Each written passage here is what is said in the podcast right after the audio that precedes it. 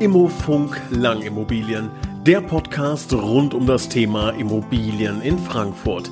Von A wie Abschreibung bis Z wie Zwangsversteigerung mit dem Immobilienexperten Michael Lang. Hallo und herzlich willkommen zu einer neuen Ausgabe Immofunk Lang Immobilien. Wir haben in der letzten Folge schon über den Hausverkauf in Frankfurt gesprochen. Heute drehen wir das Ganze mal so ein bisschen um. Es geht um das Thema die perfekte erste Immobilie. Ich begrüße recht herzlich unseren Experten. Hallo, Herr Lang. Ja, ich grüße Sie auch. Herr Lang, wie schon angekündigt gerade im Intro, wir drehen das Ganze so ein bisschen um. Wir wollen heute über die perfekte erste Immobilie sprechen. Sie sind Immobilienmakler in Frankfurt. Da ist das Thema äh, Immobilie, Immobilie erwerben, ja, wenn ich mir das so ein bisschen aus der Ferne vorstelle, ja nicht das einfachste Thema überhaupt. Können Sie da mal so einen kurzen Überblick gerade geben? Wie ist die Marktlage aktuell bei Ihnen, wenn ich kommen wollen würde und sage, Herr Lang, ich möchte eine Immobilie kaufen? Ist das simpel oder ist das schwer? ähm, ich werde nachher mal was zu dem äh, die perfekte erste Immobilie sagen, aber jetzt zurück zu Ihrer Frage. Naja, es ist ähm, es ist nicht so einfach, hier bei uns in Frankfurt was äh, zu kaufen. Es ist äh, gar kein so kleines Angebot, wie es immer ähm, ja, geschrieben wird. Ne? Die, die Medien schreiben ja immer, ja, es gibt keine Immobilien. Naja, das stimmt zum Teil, aber das beschränkt sich irgendwo auf die, auf die naja, sehr, sehr gefragten Lagen. Also so auf ganz Frankfurt gesehen muss man sagen, na, es, man kann schon hier kaufen. Ja. Einfach ist es nicht, ähm, auch wegen der hohen Kaufpreise. Aber da kommen wir nachher nochmal dazu. Ja, jetzt haben Sie mich neugierig gemacht. Also das mit das, äh, da sprechen wir später drüber. Das äh, kann ich jetzt leider nicht machen. Auch die Hörer wollen das jetzt natürlich wissen. Also der Titel heißt Die perfekte erste Immobilie. Sie haben dazu Gedanken. Ich bin gespannt. Schießen Sie los. Ja, es gibt keine perfekte Immobilie. Ähm, ich dachte es mir.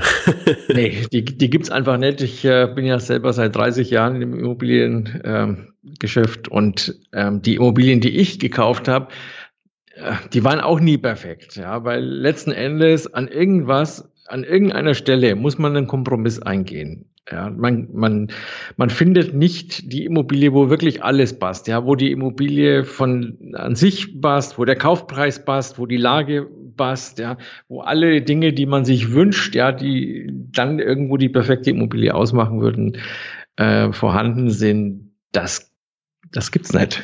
Ja, also diesen Zahn, äh, liebe Hörer, müssen wir Ihnen leider direkt jetzt zu Beginn ja. äh, scheinbar ziehen, wenn Sie diese Folge angeklickt haben, weil Sie gesagt haben, es gibt die perfekte erste Immobilie.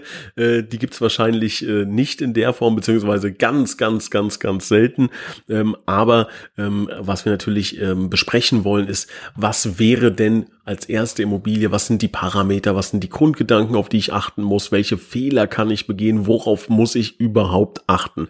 Und ich glaube, viele, ähm, auch von Ihnen, liebe Zuhörer, äh, haben diesen Gedanken schon mal gehabt. Ich könnte ja eine Immobilie kaufen. Man hört es immer wieder, ähm, dass natürlich Betongold auch eine sehr gute, sichere Investmentanlage ähm, ist und dass ich ähm, auch gerade in, in jetzigen Situationen, wo ich äh, vielleicht von den Banken äh, nicht allzu viel bekomme für mein Geld, äh, dass ich mir dann ähm, überlege, eine Immobilie ähm, zu erwerben.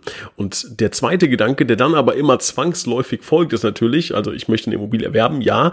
Äh, die zweite Frage ist, ja, wie viel Kohle brauche ich denn für die ganze Nummer? Wie viel Eigenkapital, Eigenkapitalquoten, äh, Sicherheiten bei der Bank, das sind alles Begriffe, die da rumschwirren. Können Sie uns da mal so ein bisschen aufklären?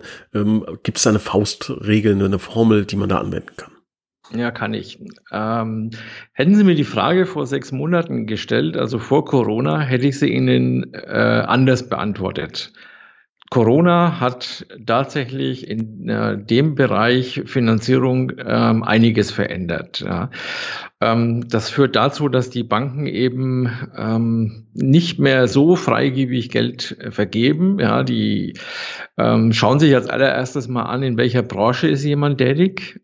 Ähm, was äh, gar nicht geht, ist zum Beispiel Kurzarbeit. Ja, die, die Banken sagen, also Kurzarbeit ist die Vorstufe zur Arbeitslosigkeit, finanzieren wir grundsätzlich nicht.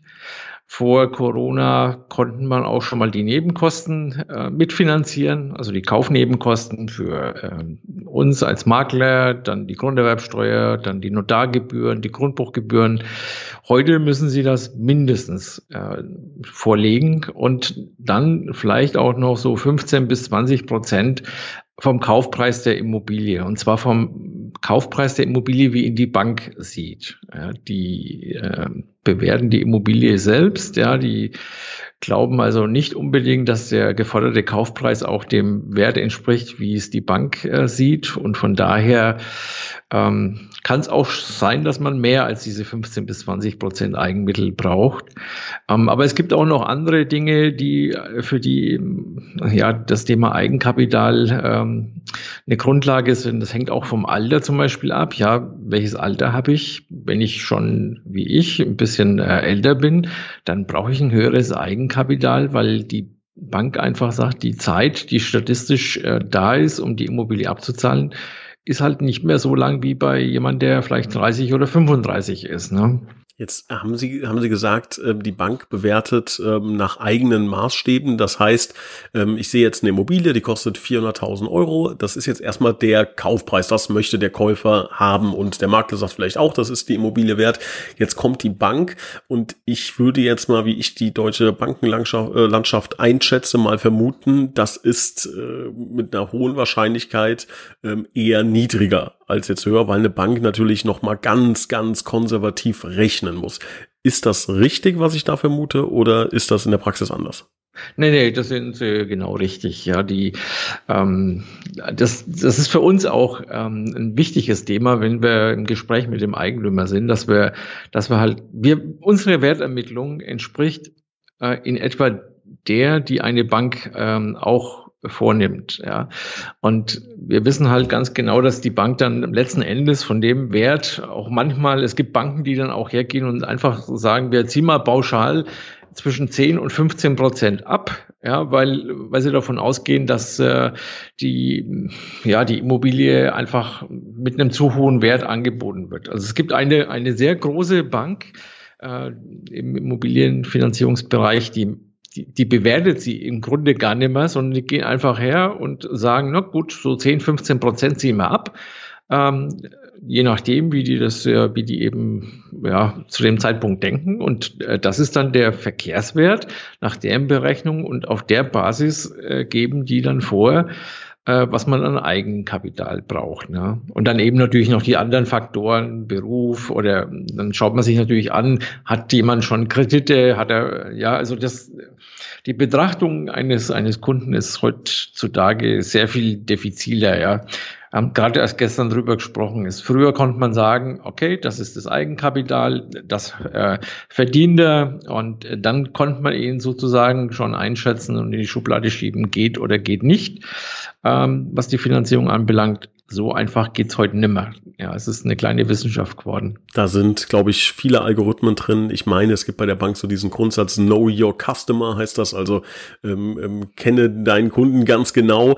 Ähm, also ich glaube, wenn sie dann also da hingehen und äh, eine Finanzierung möchten, die wissen dann schon relativ viel über sie, was ja auch im Grunde genommen äh, richtig ist. Das wird ja jeder von uns auch so machen, der eine Menge Geld verleiht. Der will natürlich wissen, liegt da irgendwo was im, im Keller, was irgendwann hochkommen kann, irgendein kleines U-Boot ähm, das, was ja völlig richtig ist. Jetzt ähm, kann man bei Ihnen in Frankfurt äh, ungefähr pauschal sagen, wo die Nebenkosten liegen. Einfach ähm, so eine, für eine, für eine Bierdeckelrechnung, dass man das mal ähm, grob überschlagen kann. Sind das 10, 12, 15 Prozent? Wie viel ist das ungefähr? Naja, wir haben äh, die, fangen wir mit der Vermittlungsgebühr an. Wir haben fünf Prozent plus Steuer, das heißt im Moment 5,8 Prozent für die Vermittlungsgebühr. Wir haben sechs Prozent Grunderwerbsteuer.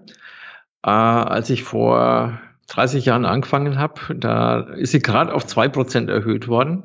Nur mal so am Rande. Ja. Äh, innerhalb von 30 Jahren äh, hat man das Ganze verdreifacht.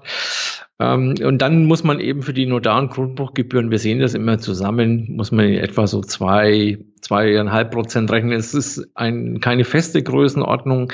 Es hängt äh, davon ab, ähm, ja, wie viel, wie viel finanziere ich, wie hoch ist die Grundschuld, die eingetragen wird. Danach berechnet sich die Gebühr ähm, vom Grundbuchamt und auch vom Notar. Dann hängt die, die Höhe des Kaufpreises davon abhängig. Also es gibt, es ist keine feste Größe. Ne? Während äh, unsere und die Grunderwerbsteuer diese feste Größenordnungen sind, ist es eben bei dem Faktor Notar und Grundbuchamt äh, etwas variabel. Wenn man es zusammenrechnet, liegt man etwa bei 14 Prozent. Okay, also wenn jetzt mal einfach eine, eine einfache Milchmädchenrechnung, ich möchte eine Immobilie kaufen für 400.000 Euro, 14 Prozent, sagen wir mal, um einfach zu rechnen, jetzt 15 Prozent, sind 60.000 Euro Kaufnebenkosten, die oben drauf kommen, bin ich bei 460.000, damit gehe ich zur Bank, die Bank sagt, davon hätten wir gern 15 Prozent Eigenkapital, heißt von 460.000 15 Prozent, grob über den Kopf geschlagen, knapp 70.000 Euro muss ich dann an Eigenkapital tatsächlich haben. Heißt das für mich, Cash, die sind drin, also 460.000 zahle ich insgesamt. Das heißt, ich leihe mir von der Bank 390.000 oder kriege ich von der Bank 460.000 und meine 70.000 werden eingefroren. Nein, nein, die setzen sie tatsächlich ein. Äh, die Banken lassen sich es auch nachweisen, dass sie die eingesetzt haben. Also meinetwegen, wenn sie die Rechnung vom Notar bezahlen, wenn sie die Grunderwerbsteuer überwiesen haben, wenn sie unsere Gebühren überwiesen haben, äh, verlangen die also natürlich nicht nur die Rechnung, äh, sondern irgendwie dann eben auch den, den Überweisungsbeleg. Ne? Also das muss tatsächlich geflossen sein, das Geld. Und das, das prüfen die Banken auch. Ja, das heißt, es wird, wird voll eingesetzt. Ähm, es gibt so Sonderfälle, sage ich jetzt mal, wenn man schon Immobilien hat, dann kann man auch hergehen und kann das Eigenkapital äh, zum Beispiel auf einer anderen Immobilie nachweisen. Ähm, aber ich weiß nicht, ob wir da jetzt so weit in die Finanzierung reingehen. Es gibt ähm, den, die eine oder andere Möglichkeit, wie man sozusagen einen äh, Eigenkapitalersatz ähm, vorlegen kann. Das wird ja. mit Sicherheit irgendwann mal ein interessantes weiteres Thema. Sollten wir jetzt nicht zu sehr in die Tiefe gehen. Viel mhm. wichtiger ist, glaube ich, die Frage, wenn ich das jetzt alles habe, also wenn ich meine Eigenkapitalquote erfülle, es muss jetzt kein Objekt mhm. für 400.000 Euro sein, gibt ja auch vielleicht günstigere ähm, Erstimmobilien. Ähm, jetzt habe ich das alles geklärt. Also ich könnte mir vorstellen, dass ich das bei der Bank bekomme wie finde ich denn überhaupt das richtige Objekt? Wir haben gerade eben schon gesagt, Frankfurt ähm, hat einen gewissen Ruf, ähm, was die Immobilienlandschaft angeht. Wie würden Sie das ganze Thema jetzt angehen, wenn ich meine erste Immobilie in Frankfurt und Speckgürtel kaufen möchte? Mhm. Also grundsätzlich, wenn Sie das machen, dass Sie zur Bank gehen und mal die Eckdaten abklären, äh, dann gibt es schon mal ein großes Lob von uns, weil dann haben Sie schon mal alles oder vieles richtig gemacht. Das vergessen viele, die gehen halt her und machen dann so eine Milchmädchenrechnung. Ja, so ungefähr müsste es klappen und das funktioniert halt nicht. Nehmen wir an, Sie haben es so ordentlich gemacht wie Sie, das alles abgeklärt. Äh, dann sollten Sie ähm, richtig aktiv werden. Also nebenbei so ein bisschen schauen, dass äh, das wird Sie nicht zum Ziel bringen. Ähm, Sie müssen über die bekannten Portale ähm, ja, einfach nach der Immobilie suchen, ja, und nicht nur den, den Marktführer vielleicht anschauen, sondern auch die regionalen Portale. Dann äh, gibt es auch noch bundesweit zwei, drei größere die sollte man sich auch anschauen. Man sollte hergehen und sich bei dem einen oder anderen Immobilienmakler in der Region registrieren mit einem Gesuch. Ähm, das kann man sehr ja, genau vorgeben, was man sich da vorstellt, was man sich wünscht. Ähm, was dann dazu führt, wenn die Immobilie bei dem Immobilienmakler ähm, ja, ich sage jetzt mal, reinkommt, ja, ähm, werden Sie automatisch ähm, eine Mail kriegen. Also sprich, Sie werden über die Immobilie informiert. So zumindest funktioniert es bei uns. Deswegen ist es ein wichtiger Punkt, dass man sich mit dem Gesuch registriert. Man muss natürlich besichtigen, ähm, nur suchen reicht auch nicht. Ähm, man sollte also losziehen und sich Immobilien anschauen, möglichst viele, um dann eine Kompromissbereitschaft zu entwickeln. Denn, ich habe es vorhin schon gesagt, die perfekte Immobilie gibt's nicht. Ja, da schließt sich der Kreis. Ähm, man muss eben lernen, ähm, Kompromisse einzugehen. Ja, einfach mal fragen, was ist mir wirklich wichtig, was muss ich haben, worauf will ich auf keinen Fall verzichten. Ähm, und dann kommen sie eben zu dem Punkt Kompromissbereitschaft. Ja, und wenn sie dann die Immobilie gefunden haben, die passt, dann müssen sie schnell sein. Da müssen sie schnell mit dem Ja sein. Und das ist natürlich äh, dann, das sind sie im Vorteil, wenn sie das mit der Bank schon abgeklärt haben, dass sie das dann auch bezahlen können. Können Sie als Makler oder kriegen Sie so Anfragen, kommen Leute zu Ihnen und sagen, Herr Lang, ich möchte eine Immobilie kaufen, suchen Sie mal für mich? Kann mir da ein Makler überhaupt helfen? Kriegen wir ganz viele Anfragen. Ähm, das, äh, ja, zum, zum einen oder zum Teil rufen uns äh, die, die Interessenten an äh, wir bekommen aber auch sehr viele Suchanfragen über unsere Homepage. Sie können sich da, also zumindest ist es bei uns so, ich weiß jetzt nicht, wie es die Kollegen äh, zum Teil machen.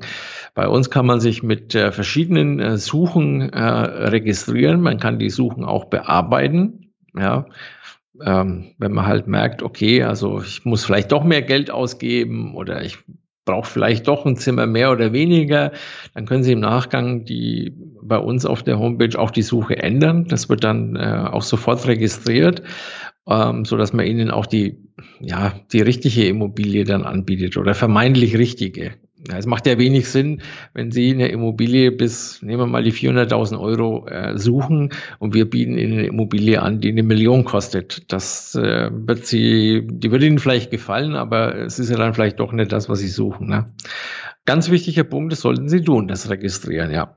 Also macht ja aus, aus vielerlei Hinsicht äh, Sinn, glaube ich. Also wenn jemand verkaufen möchte, zum Beispiel seine Immobilie, macht es Sinn, mit dem Makler zu sprechen, weil der dann, äh, genau wie Sie gesagt haben, jetzt auch ähm, schon einfach ein, ein, eine Käuferliste im Hintergrund hat äh, und genau weiß, also ich stelle mir das jetzt so vor, ich komme zu Ihnen und sage, ich möchte meine Hütte verkaufen, die ist 500.000 Euro wert. Äh, Sie haben direkt eine Liste mit 15 Leuten, ähm, die genau sowas suchen. Hat natürlich auch dann einen, ähm, einen Vorteil für Käufer und Verkäufer. Also das ähm, ist ein Schritt, den man, glaube ich, äh, machen sollte. Ist sowas kostenlos? Also kann ich jetzt zu Ihnen kommen und sagen, Herr Lang, ich suche das und das und äh, kostet mich das was? Nee, das kostet Sie nichts. Das ist ein kostenloser Service. Äh, Im Übrigen, äh, bei uns ist es so, dass auf der Homepage die Gesuche veröffentlicht werden. Also natürlich nicht mit Name und äh, oder vollen Namen, Telefonnummer und Anschrift. Das lässt ja der Datenschutz auch nicht zu.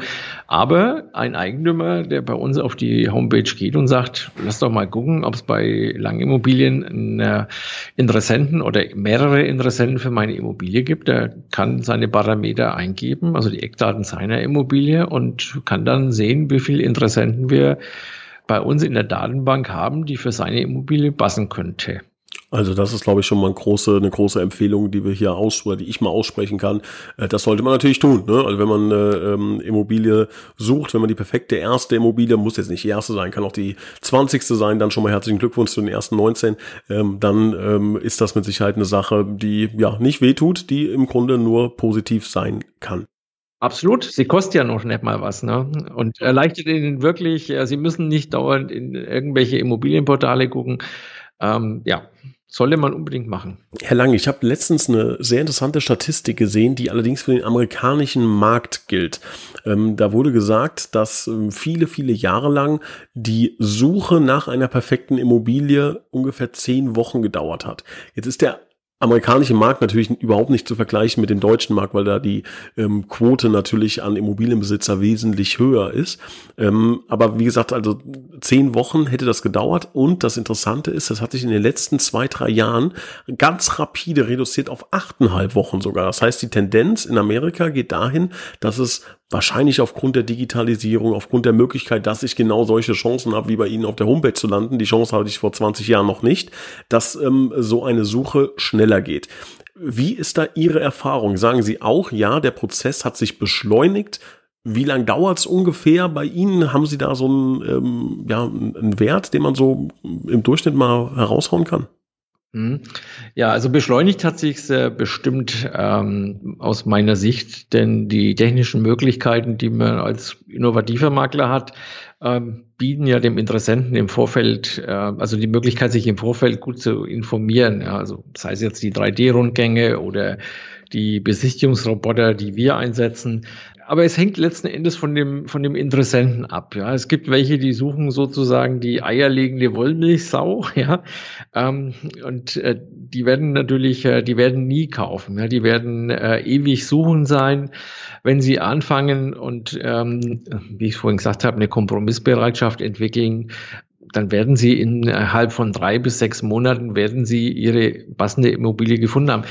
Es hängt aber auch davon ab, wie Sie schon im Thema Immobilie drin sind. Wenn Sie die 20. kaufen, äh, werden Sie sicher mit dem Thema Immobilienkauf ganz anders umgehen wie ja, bei der ersten Immobilie. Ja. Bei der ersten dauert es tatsächlich am längsten, bis man sich entscheiden kann, ähm, was auch komplett nachvollziehbar ist. Das heißt, wir reichen also wirklich äh, unter drei Monate kauft kaum jemand äh, und unsere Erfahrung ist, zwischen drei und sechs Monaten wird gekauft. Ähm, das heißt, man braucht zwischen 10 und 20 Besichtigungen. Also intensive Besichtigungen und ja, dann werden sie zum Ziel kommen. Jetzt habe ich noch mal, das ist schon Jahre her, habe ich in einem Buch einen Satz gelesen, ähm, den ich ähm, ja bis heute äh, nicht vergesse und ich weiß, ich habe auch schon ein paar Mal mit ein paar Leuten darüber gesprochen, sehr kontrovers diskutiert wurde. Und zwar war dieser Satz: In Eigentum wohnt man nicht. ist mit Sicherheit sehr äh, plakativ und mit Sicherheit werden äh, 50 bis 90 Prozent aller Menschen jetzt aufschreien, sagen, um Gottes Willen, so, so ein Blödsinn habe ich noch nie gehört. Ähm, welche Frage dahinter steckt ist, es gibt ja den Weg, ich kaufe eine Immobilie und ziehe selber ein und es gibt den Weg, ich vermiete diese Immobilie und wohne vielleicht sogar selber weiterhin zur Miete. Ähm, wie ist da Ihr Eindruck auch zu diesem Satz? Würden Sie den äh, pauschal negieren oder sagen Sie, da steckt ein bisschen oder ein Funken Wahrheit drin? Oder ist das auch wieder typabhängig? Mhm, es ist typabhängig. Es gibt Menschen, die würden niemals auf die Idee kommen, eine Immobilie zu vermieten. Ja, das, das muss man auch mögen. Das muss man, ja, das, äh, ja, mögen, glaube ich, trifft die Sache. Ja, das ist, äh, nicht jeder will mit einem Mieter äh, umgehen. Ja, das ist, äh, ja, ähm, letzten Endes ist es aber tatsächlich so, dass äh, die eigenen vier Wände, also in quasi die Immobilie, in der man selbst lebt, äh, ist äh, schon ein, ich sag mal, teurer Spaß. Ja. Ich habe mal vor, na, ist es bestimmt 20 Jahre her, einen Sparkassendirektor kennengelernt, der hatte zu dem Zeitpunkt ähm, 15 vermietete Immobilien und wohnte selbst zur Miete. Ähm, ich habe ihn mal gefragt, warum er das so macht. Und er sagt, das ist äh, ganz einfach. In der eigenen Immobilie ähm, habe ich keinerlei steu steuerliche Möglichkeiten. Äh, ich, äh, es, wenn was kaputt geht, muss ich dafür selber aufkommen. Ja.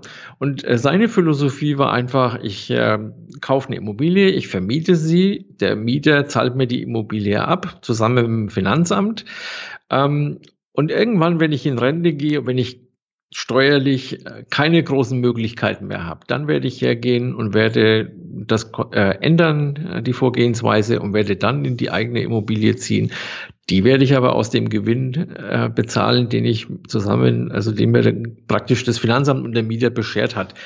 Es ist eine typabhängige Sache. Ähm, grundsätzlich ähm, ja, Vermögensaufbau erreicht man irgendwo mit beiden natürlich. Klar, auch die eigene Immobilie steigt im Wert.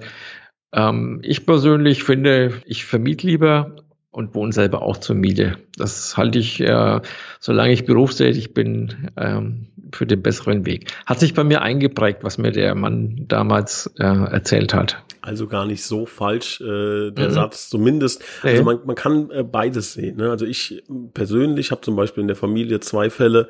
Ähm, meine Eltern selber mit, ich glaube mit 25 Haus gekauft, schon immer da drin gewohnt und jetzt irgendwann geht's Richtung mhm. Rente. Ähm, mhm. War wahrscheinlich keine schlechte Entscheidung, äh, alles in Ordnung. Meine Großeltern zum Beispiel 48 Jahre lang die gleiche Wohnung gemietet.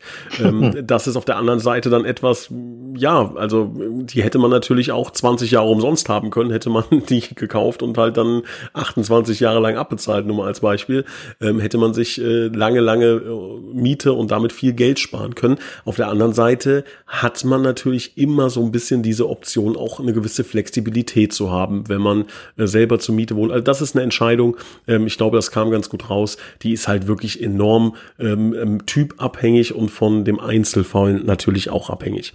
Ähm, wir haben gerade eben schon so eine, so eine kleine Bierdeckelrechnung gemacht. Ähm, eine Sache, die sehr oft vorkommt, die man auch in, in Verkaufsangeboten dann liest, sind 5,5 Prozent Rendite. Ähm, das scheint also eine, eine sehr wichtige Kennzahl zu sein, diese Rendite. Was genau steckt dann dahinter und wie berechne ich die? Tja, Die, äh, das ist eine, das ist eine tatsächlich äh, wirklich gute Frage, weil äh, häufig wird halt hergegangen und man sagt, okay, das ist äh, der Kaufpreis der Immobilie. Dann äh, schaut man sich an, was habe ich denn für eine Jahresmieteinnahme? Also sprich die Kaltmiete, ja, was fließt da rein? Und daraus macht man sich dann irgendwo eine Bruttorendite. Ähm, so einfach funktioniert's nicht. Ähm, man muss sich dann genau anschauen, welche Kosten sind tatsächlich umlagefähig, welche nicht, ja, welches Risiko für Leerstand habe ich. Ähm, man muss oder darf auch nicht vergessen, dass man vielleicht mal einen Mieter hat, der doch ähm, nicht in der Lage ist äh, zu bezahlen. Sowas, äh, wenn man langfristig vermietet, sowas kann schon mal vorkommen. Ja, und dann äh, ist natürlich der Punkt äh, noch wichtig, dass man halt, wenn man eine Immobilie kauft zum Vermieten, sich überlegen sollte, setze ich viel Eigenkapital ein oder setze ich wenig ein? Ja, ähm, möglicherweise trete ich auch Eigenkapital an die an die Bank ab, ähm, nur als Sicherheit und finanziere trotzdem diesen Betrag mit.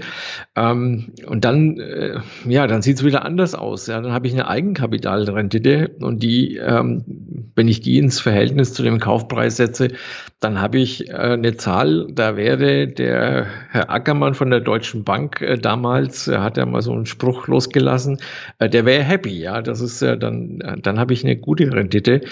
Ähm, grundsätzlich muss man halt, wenn man sowas berechnet und sich anschaut und äh, danach auch eine Immobilie kauft, muss man halt, darf man diese Punkte nicht vergessen. Ja? Was ist umlagefähig, welche Kosten kann ich an den Mieter weitergeben und was nicht.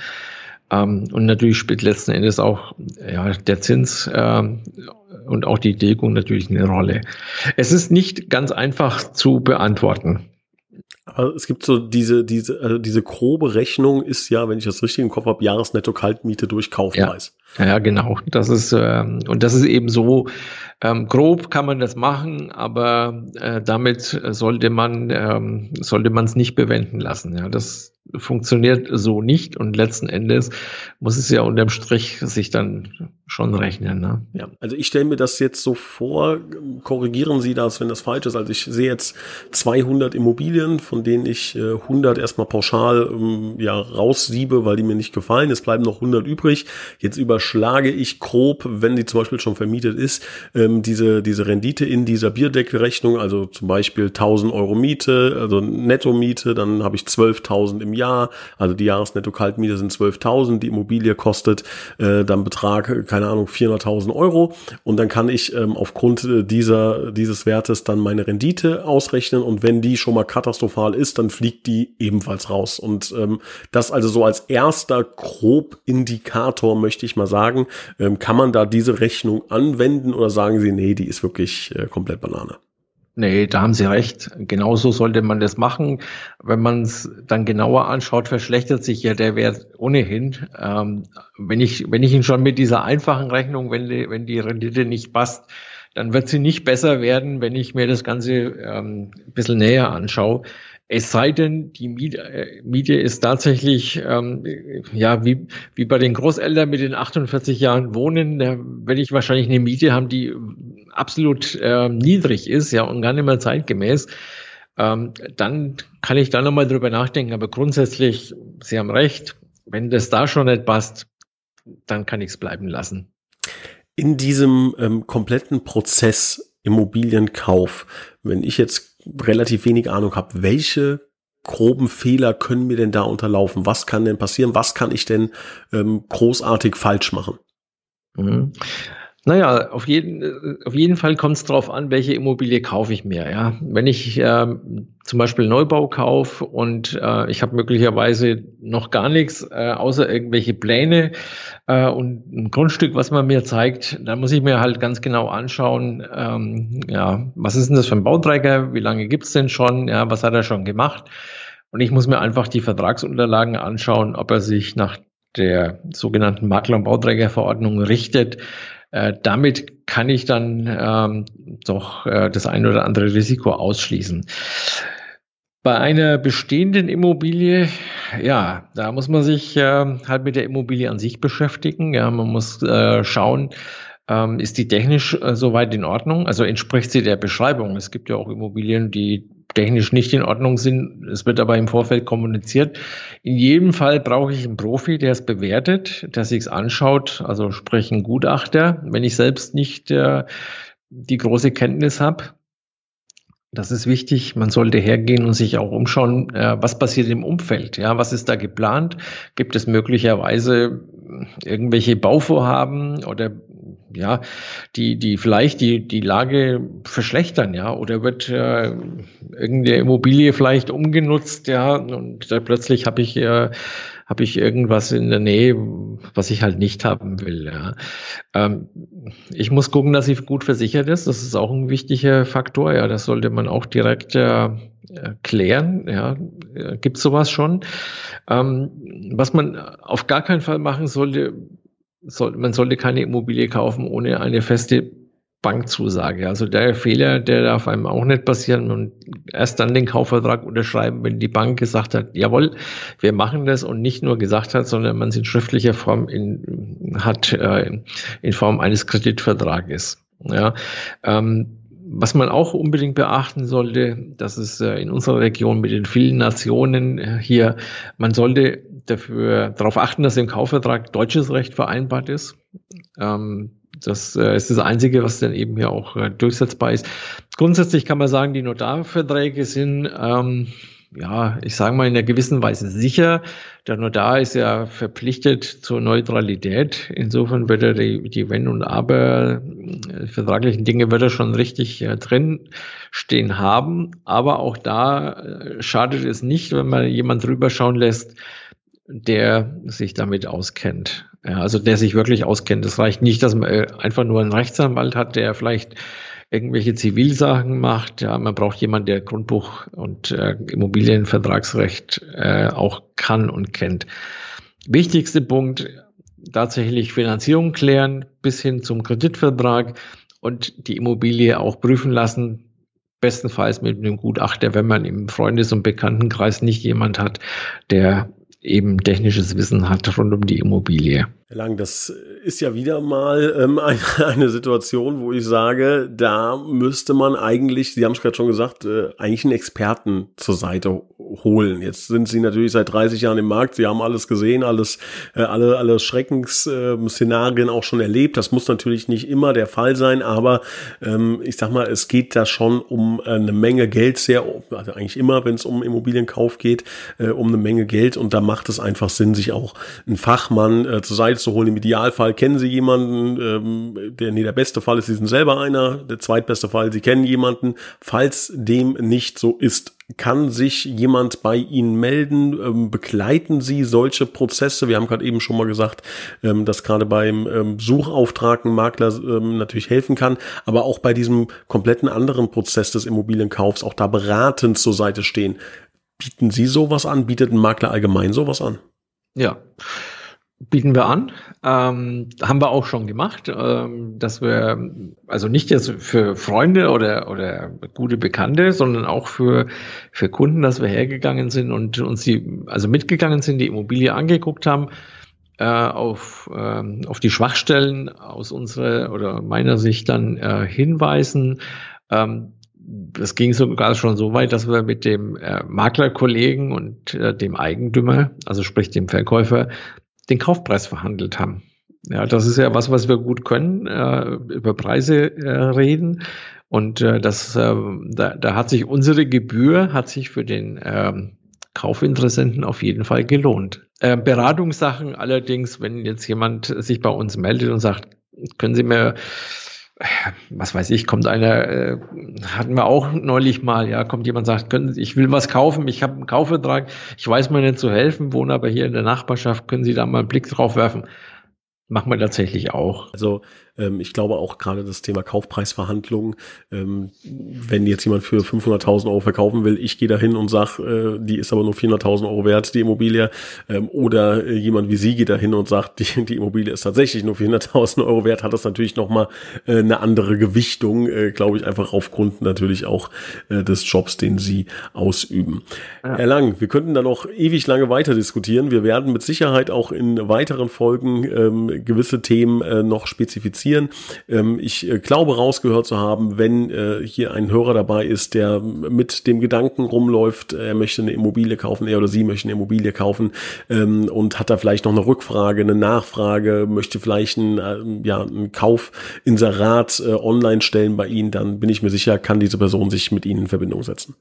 Auf jeden Fall. Wir sind Dienstleister, stehen gerne zur Verfügung. Das ist doch ein wunderbares Schlusswort. Herr Lang, ich bedanke mich für Ihre Expertise, für den Einblick in das Thema die perfekte erste Immobilie. Ich glaube, Quintessenz ist, die perfekte erste Immobilie, äh, die gibt es nicht, aber es ist auf jeden Fall eine perfekte Idee, äh, darüber nachzudenken, sich alles anzuschauen, sich da weiterzubilden und dann irgendwann den richtigen Schritt zu gehen. Auf jeden Fall. Ganz genau so ist es. Herr Lang, ich bedanke mich für Ihre Zeit und wünsche noch einen schönen Resttag. Dankeschön.